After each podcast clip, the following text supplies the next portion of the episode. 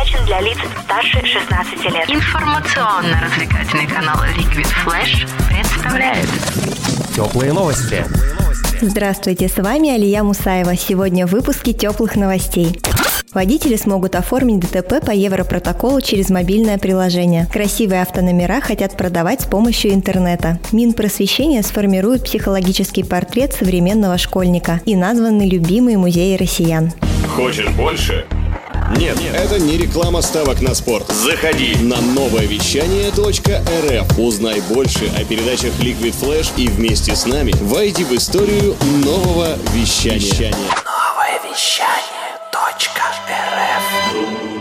Водители смогут самостоятельно оформлять ДТП по Европротоколу при помощи специального программного обеспечения, сообщает ТАСС. Происшествие должно быть зафиксировано в мобильном приложении в некорректируемом виде. После этого данная информация передается в автоматическую информационную систему страховщиков. Напомним, что доля водителей, оформивших ДТП с применением Европротокола по России с начала 2018 года по октябрь составила более 36%. В госавтоинспекции напомнили, что оформление аварии без вызова полиции позволяет позволяет существенно экономить время и избегать заторов на дорогах.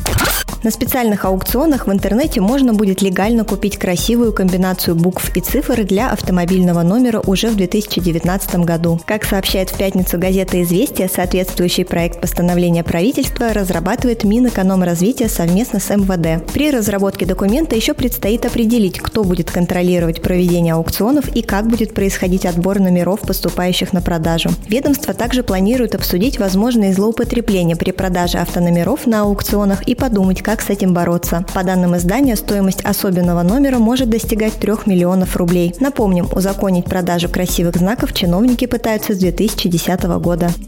Минпросвещение РФ планирует работать с Российской академией образования в части создания психологического портрета современного ребенка, сообщает ТАСС. Это даст понимание, как в дальнейшем выстраивать систему образования, сообщила замминистр просвещения Татьяна Синюгина. Она пояснила, что одним из главных направлений в рамках проекта будет работа с институтами, которые связаны с физиологией детского подросткового возраста и психологическим портретом обучающихся. И, конечно, с портретом детей с ограниченными возможностями здоровья. Эта работа поможет понять, что необходимо сделать для максимально эффективного воздействия системы образования на ребенка.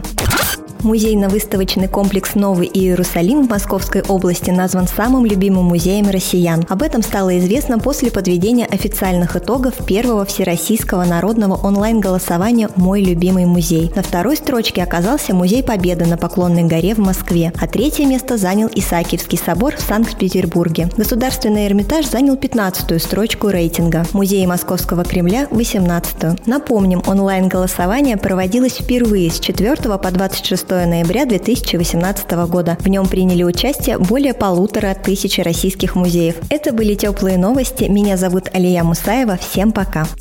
Радио Ликвид Флэш. Теплые новости.